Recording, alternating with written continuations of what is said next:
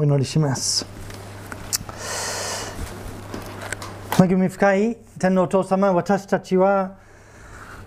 この望みとともに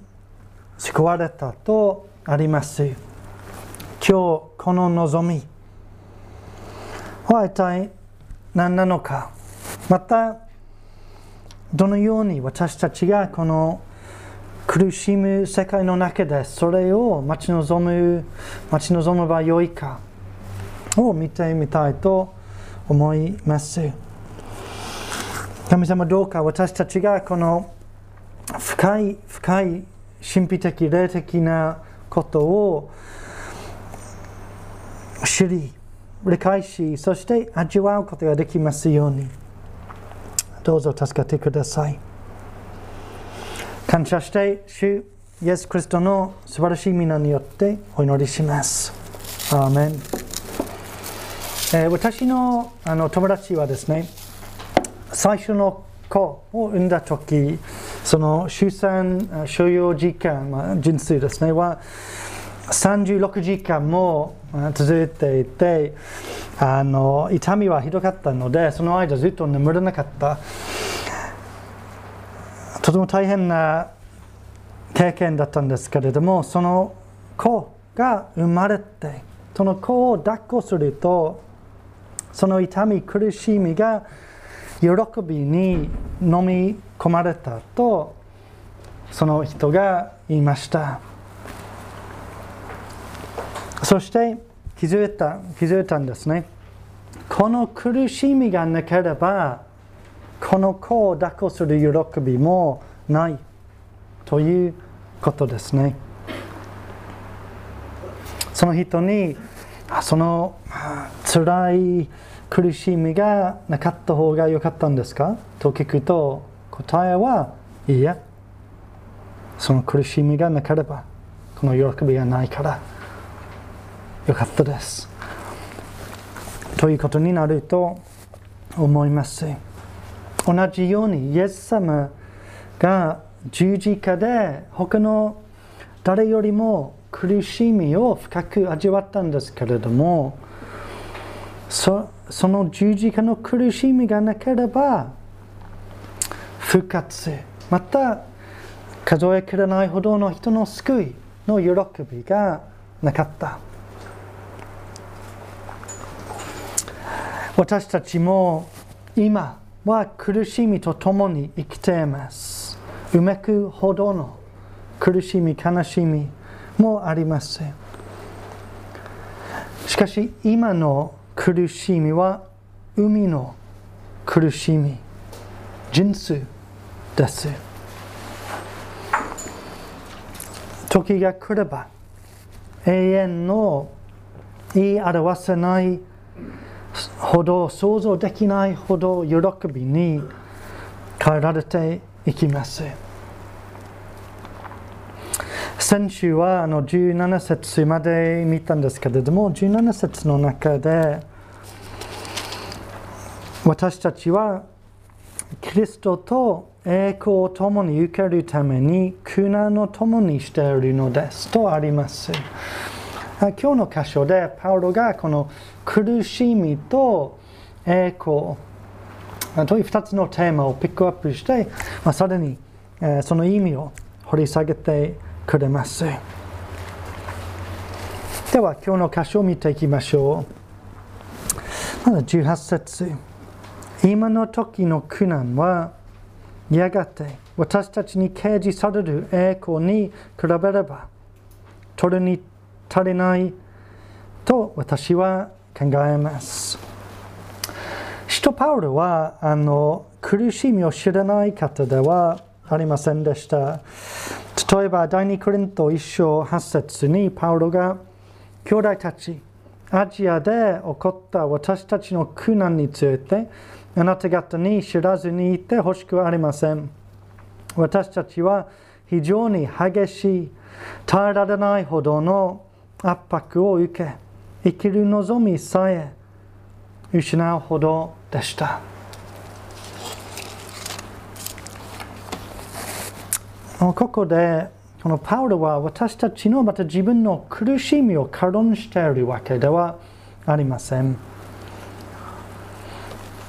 今の時点ではその苦しみはすごい大きく感じます。すごい大きく見えます。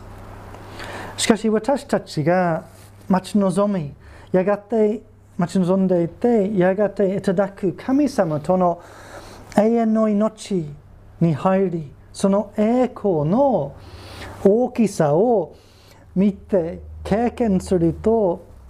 今の苦しみはそれに比べれば取るに足らないほど小さく見えます。例えとしてですね、私はあの全く山のないところで生まれ育ちました。えー、私の出身地のどこに行っても山はありません。なので子供の頃ですね、あの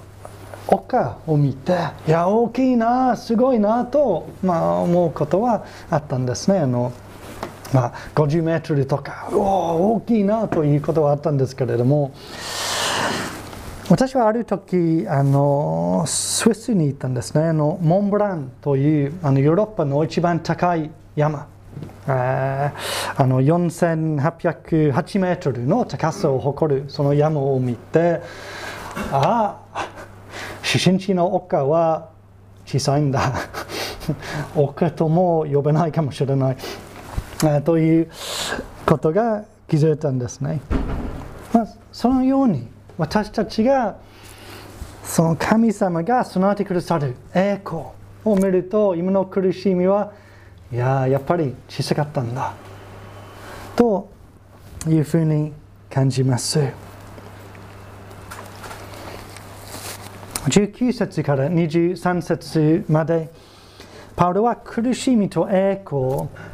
を、まあ、それに考えてそしてその関係をもうあの教えます。まず被造物が出てきますね。この被造物という表現は人間以外の自然世界神様が作られた人間以外のすべてを意味していますね。20, 20節によるとこの被造物が虚無に服したその状態にあります。被造物は、えー、虚無に服し服して服している服した状態にあるのはあの本来は被造物は神の栄光を表すために作られたが最初の人アダムの罪のゆえにまた私たちの罪のゆえに自然世界における神の栄光の現れがあの霞んでしまったということですね。世界の美しさ、豊かさ、秩序、複雑さ、多様性、宇宙の広さなどでまだ神様の栄光が見えるんですね。現れています。この同じローマ書にも、一章の19節、20節に、神について知り得ることは体の人間ですね。人間の間で明らかです。神が体に明らかにされたのです。神の目に見えない性質、すなわち神の永遠の力と神聖は世界が創造された時から被造物を通して知られ、はっきりと認められるのです。とありますね。あと、あの詩編19編の一節に、天は神の栄光を語り継げ、大空は御手の技を告げ知らせるとあります。まだ神様の栄光が現れています。しかし同時に21節のように自然世界は滅びの束縛に傷んでいます。罪の世界の虚しさの中に閉じ込められている植物が枯れ動物が死に絶滅し水源が溶け自然災害が起こり動物が人間を殺し疫病が蔓延し、えー、地球温暖化が進んでいますそのようなことは被造物のうめきでもあります。地球やあの海や山などが、まあ、人格を持ってあの自束縛を意識しているわけではありません。でもその衰え腐敗は自然世界が本来の栄光平和、えー、を失いその自然世界が崩れ壊れつつあることを絶えず宣言しています。そのようにうめきのようなものです。なぜ自然世界がそのこのような状態にあるのでしょうか、まあ、20節が教えてくれます。被造物が興味に服したのは自分の意思からではなく服従させた方によるものなので体には望みがあるのです。この背景は創世記3章の17節、え、以降以降です。また神様は人に言われた。あなたが妻の声に従い、食べてはならないと私が命じておいた木から食べたので、大地はあなたのゆえに呪われる。あなたは一生の間、苦しんでそこから食を得ることになる。大地はあなたに対して茨とアザミを生えさせ、あなたは野の草を食べる。あなたは顔に汗を流して肩を得、ついにはその大地に帰る。あなたはそこから取られたのだから。あなたは土の塵だから。土の塵に帰るのだ。自然あの世界は自然のものが自分の意思からではなく神様の意思でこの状態になっていますつまり神様の人間の罪に対する裁きとして地球が、えー、またあそうですごめんなさい。神様の人間との罪に対する裁きとしてこの地球は世界がこういう状態になっています。地球が人間のお住まいとして作られ人間に地球を管理管理し治める役割が与えられているので地球と人間とは、まあ、運命共同体となっていると、まあ、言えましょう。なので私の私たちの罪のゆえに世界が埋めています。そして私たちも埋めています。被造物と違って人間、まあ、人類は自分の意志で神様に背を向けて罪を犯し人類の罪により神様の裁きが下りました苦しみが世界に入ってきましたなので私たちもうめく皆さんは今どのようなことを埋めているでしょうか？それは例えば体の疲れ衰え病気死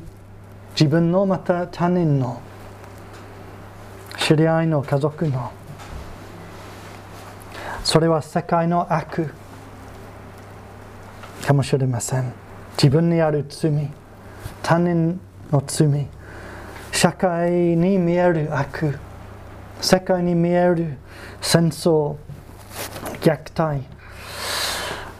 などなど。それは虚しさ寂しさ失敗かもしれません、他にもいっぱいあると思うんですけれども誰でもうめきます。誰でもうめきます。もうこのローマ発祥でパウロは特にクリスチャンに向かって、えー、話しています。そしてクリスチャンの特殊のうめきを、えー、に、まあ、焦点を置いています。19節に神の子供たちが現れるのを待ち望んでいるとあります。また21節、えー神滅びの束縛から解放され神の子供たちの栄光の自由に預かるとあります。また23節、えー御霊の発法発法をいただいている私たち自身も子にしていただくこと、すなわち私たちの体があげわれることを待ち望みながら心の中で埋めています。私たちは救われました。イエス様の十字架復活によって救われました。その救いは確かである。それはあのこの8章の1節から17節で確認したこと。そしてその救いから私たち私たちを引き離せるものは一つもない。それはこれからの28節から39節までの教えなんですけれども、しかし、その救いはまだ完成していない。それは今日の箇所の強調ですね。私たちの罪が許され、私たちはその裁きと力から解放されましたが、まだ罪を犯し、罪の影響、自分の罪、また他人の罪の影響で苦しんでいます。私たちは神の子とされて、子として大いに愛されていて、神様はいついつも共におられますが、私たちはまだ神様を自分の目で見えない。神様の愛を感じないとき、神様が遠く感じるときもあります。あるはずの喜びが薄い、もしくはないときもあります。自分の罪の罪のために裁かれることはないと約束されています。発祥の一節が私たちは裁きのもとにある世界で生きている以上苦しいことに出会います。私たちは今その中で23節のように御霊の発法をいただいています。その発法は、まあ、前回、先週、えー、考えたんですねあの。いろんな精霊が宿ってくださっているから、まあ、あの前回は5つの祝福を、えー、考えたんですけれども、えー、でもその発法をいただいているということは、今のところ、救いの恵みの一部分だけを経験しているというわけですね。その救いの完成の前触れ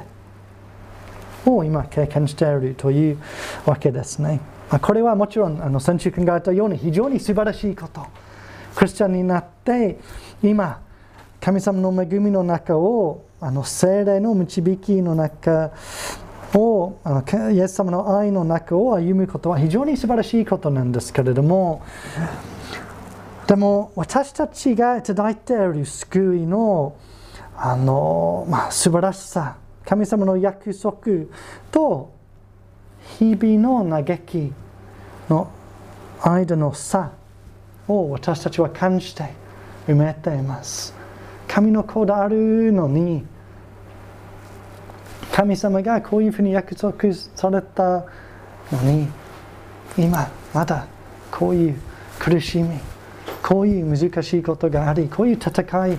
がある。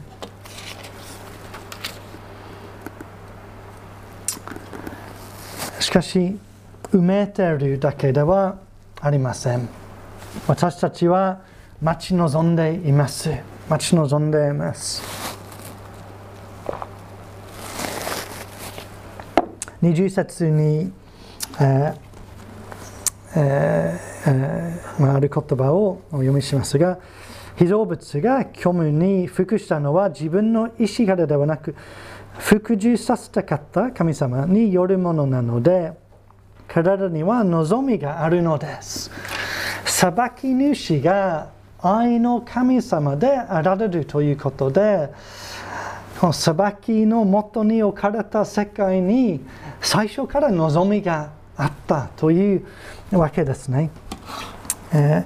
神様は確かに正当、まあ、正義の方で罪を正当に裁かれますが、えー、例えばイザヤ書、えー、54章の8節に、えー、こう書かれています。怒りが溢れて少しの間私は顔をあなたから隠したが永遠の真実真実の愛を持ってあなたを憐れむ。あなたをあがなう方主は言われる。そして、えー、メッセージの冒頭で言ったように今のクリスチャンの苦しみまた世界の束縛は海の苦しみ。十字架を通して復活が与えられたように人生を通して出産の喜びが与えられるように私たちの今の苦しみは将来未来の栄光喜びを生み出す。つまりイエス様が再び来られる時私たちの今の苦しみが終わるだけではなく喜びと栄光に変えられていく。というわけですね。神様の御手にあった今の苦しみは不毛のもの不毛のものではなくこれからの栄光をさらに輝かせるもの。さらなる喜びを生み出します。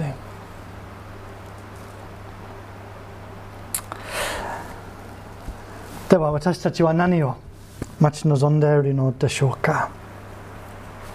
まず21節滅びの束縛から解放されることを私たちは待ち望んでいます。まずまずあの被造物。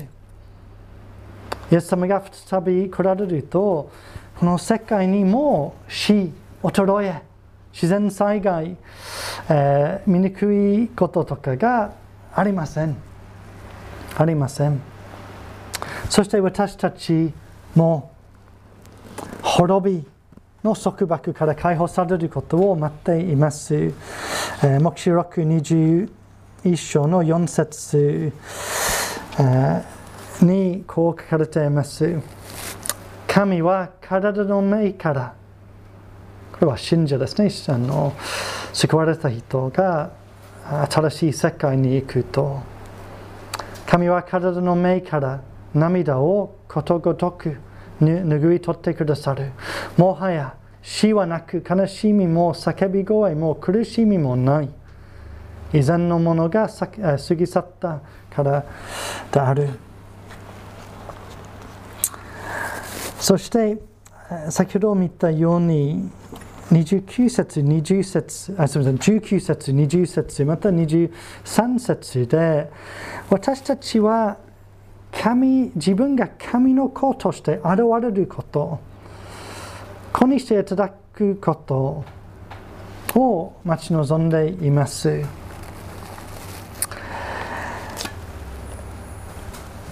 私たちがイエス様を信じる信じるとその信じた途端救われた途端神の子とされその日以降神様はずっと共におられます。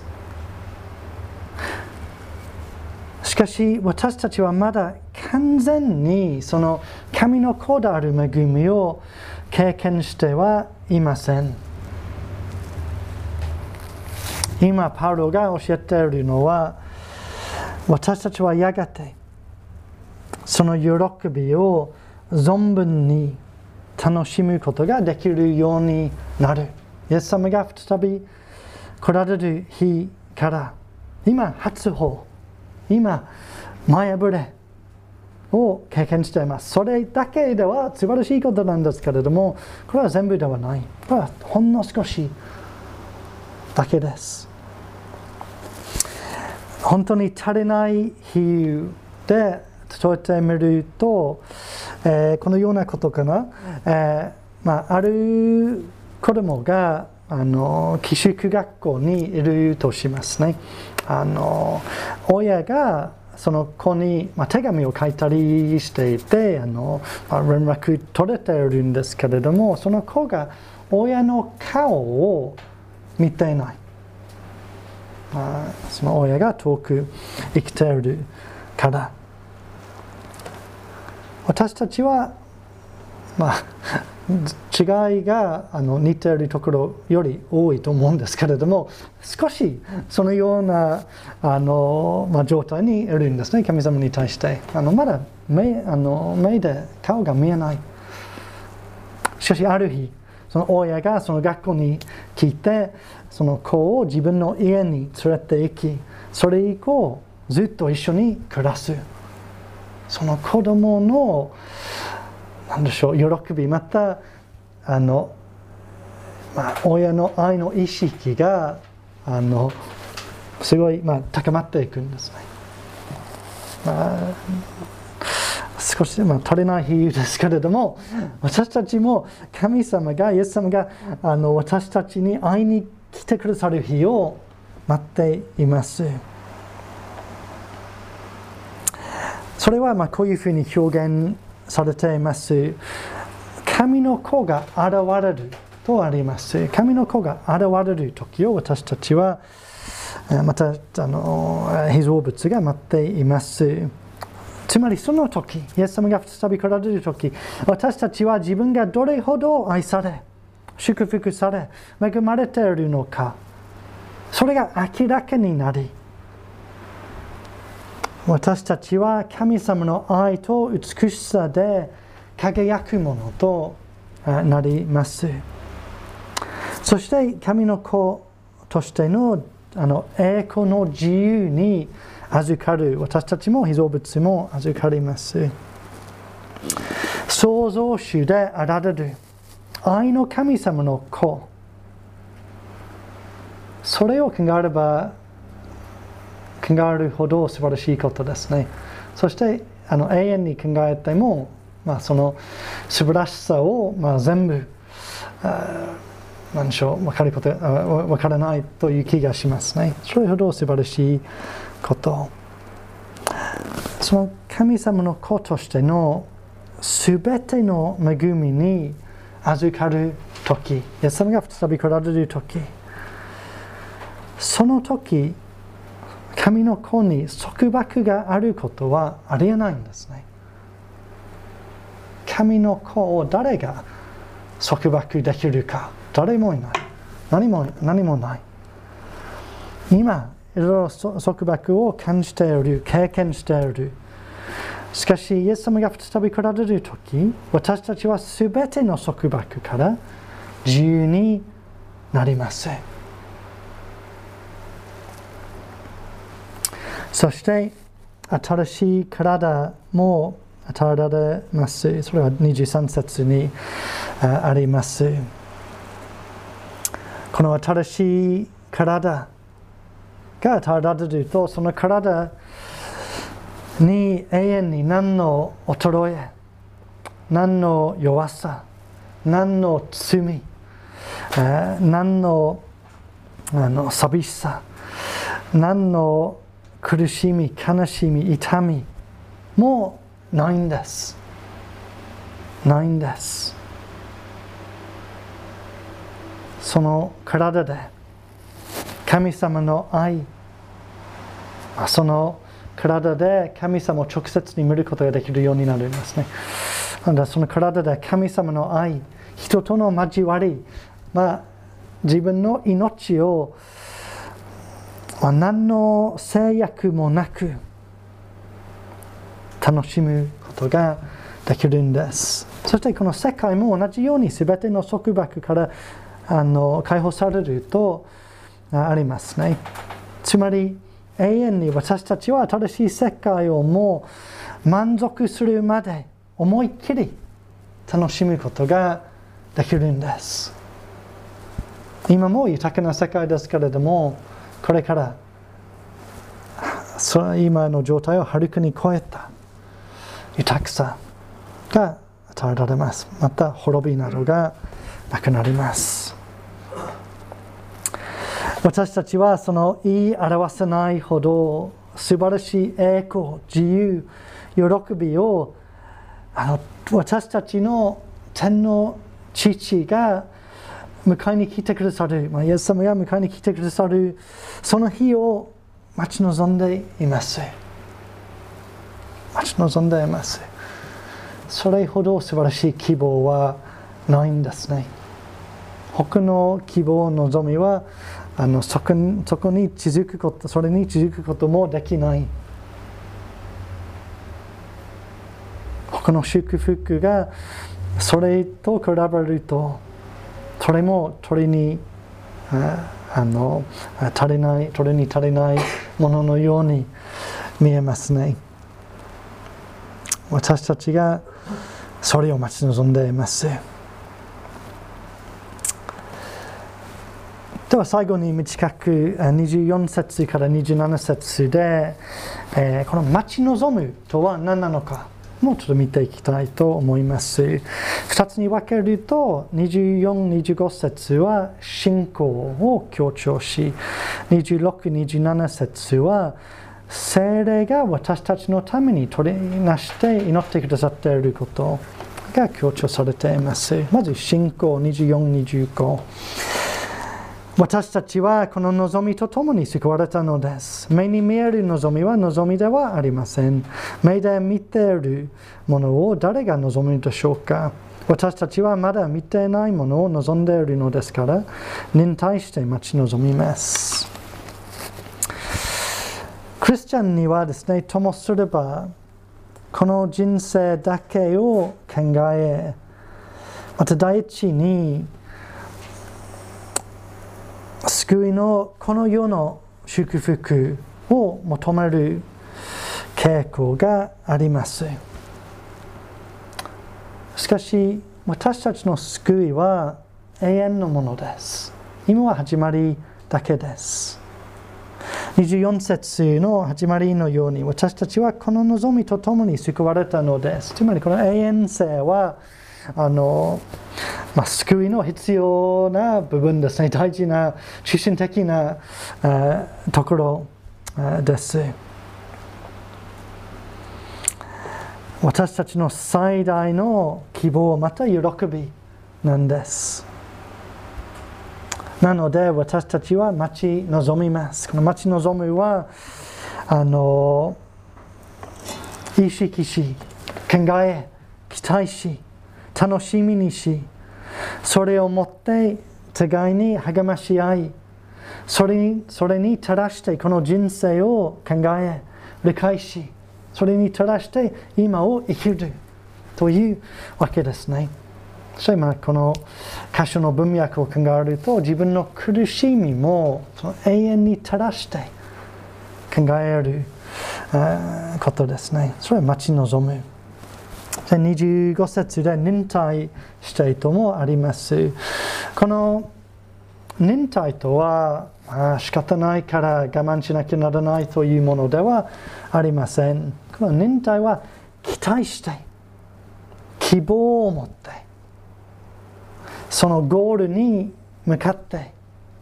歩み続けることですね。まあ、当然、え、この、え、2つの、説にあるように私たちはまだこの、まあ、救いの完成成就を見えていません。そしてまだ十分想像できていない、まあ、ほとんどあの、まあ、全然想像できてできていないかもしれません。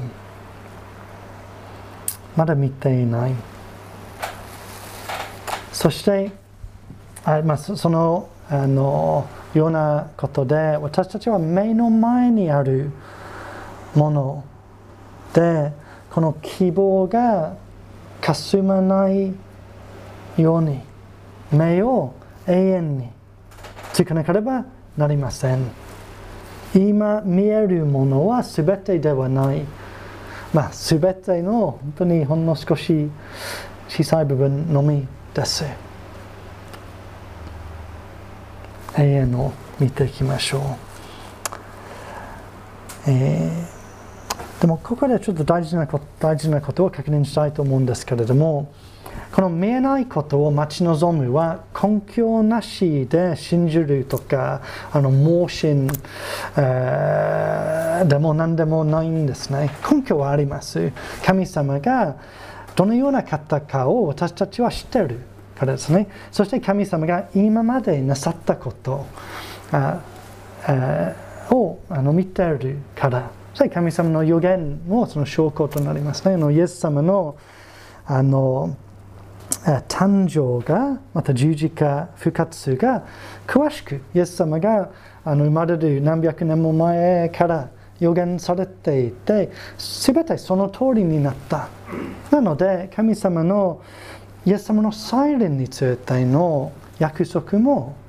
全部その通りになるということを信頼できますね。私たちの精霊の発法の経験も根拠となっています。この神様を救いの完成をイエス様の再臨を待ち望むことに私たちの力と平安がと喜びがあります。クリスチャンの見方永遠の見た今を生きる。そして待ち望むのもう一つの,、えー、のことは祈りですね。2627節。同じように御霊も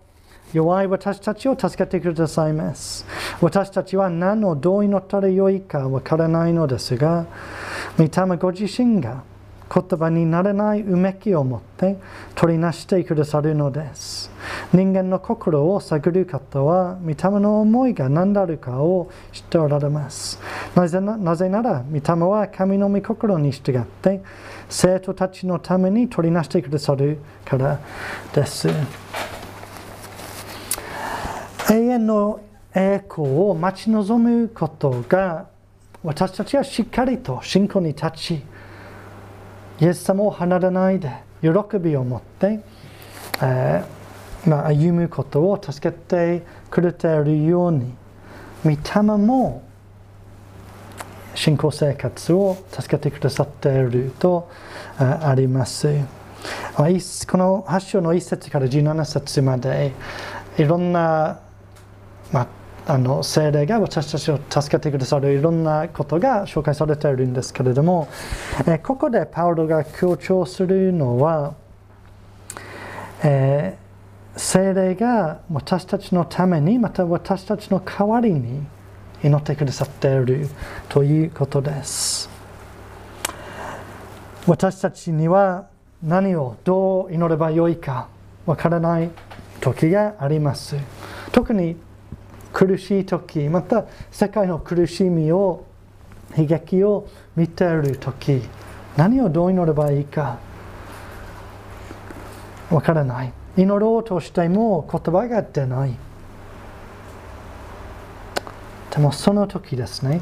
私たちが祈ろうとしているができない。何も言えない。何もわからない。その時精霊が代わりに祈ってくださっていますなので祈れなかった。祈ろうとしたんですけれどもどう何をどう祈ったらよいか分からなかった。ということを残念に思う必要はありません。精霊が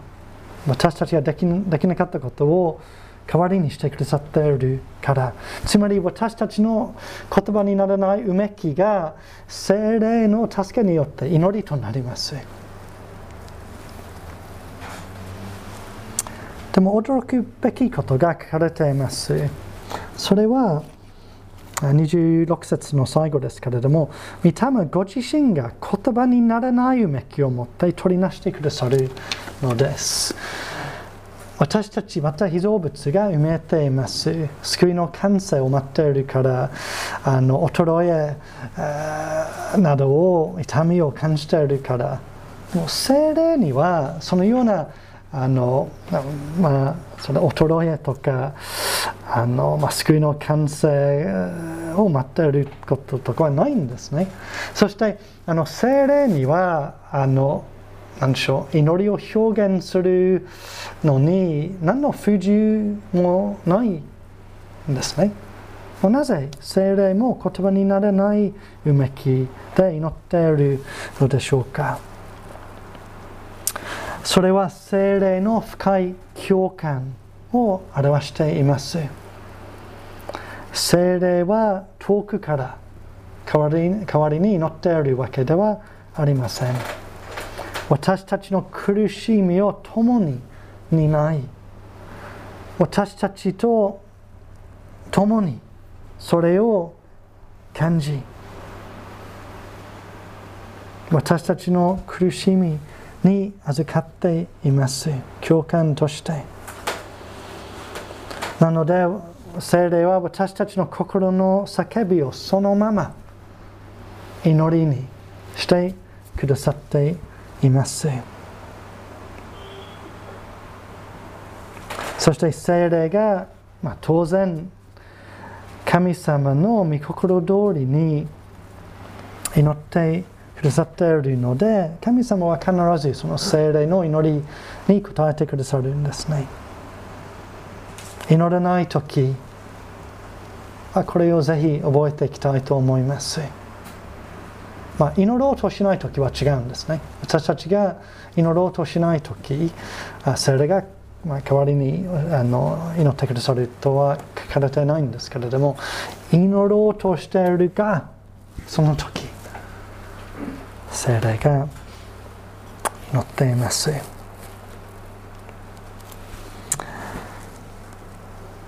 そして27節言葉にならないうめきを聞いてくださっている父なる神様は精霊の思い私たちの心を深くご存知です。なので私たちを慰め助け必要なことを与えることができるんです。そして私たちが祈りたいこと願いを表現できなくても神様はそれでも答えてくださいますね。それでも答えてくださいます。分かっているから。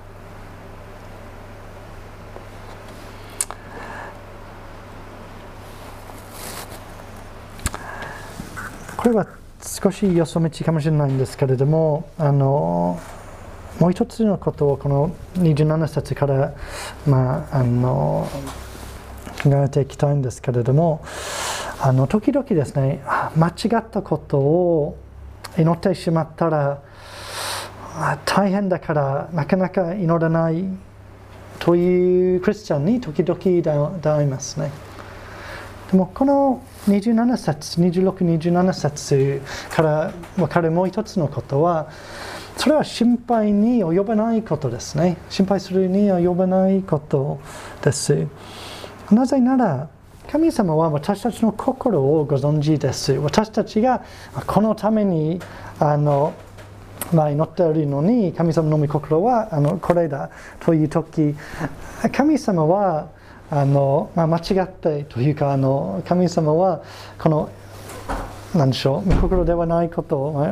私たちに必要ないことを与えてしまうということではなく神様が心を願いを深くご存知であるので神様は、まあ、あのいわばその祈りをそのまま受け取ってそしていい方向に変えて私たちに最も良い、えー、あの答えを与えてくださいます。なので私たちは自由に祈れますね。こう祈ったら良いかどうかわからないがその時祈ります。それをそれでも祈りますね。神様が御霊が助かってくださっているから来てくださっているから私たちに何が必要であるか分かっているから私たちの声の心の叫びを優しく聞いてくださっているから恐れないで祈りましょう。私たちは輝かしい永遠の栄光神の子としての自由に向かって生きています。感謝したいと思います今はうめきますけれどもその中で精霊の発法が与えられ私たちを支えるためそして精霊が祈ってくださり神様は今の苦しみを通して私たちのために喜びを蓄えてくださっています。私たちが待ち望んでいる素晴らしさ、栄光、恵みは想像できないほど素晴らしい。これを待ち望みながら歩みましょう。では、今日の音の祈りは春子さんですね。お願いします。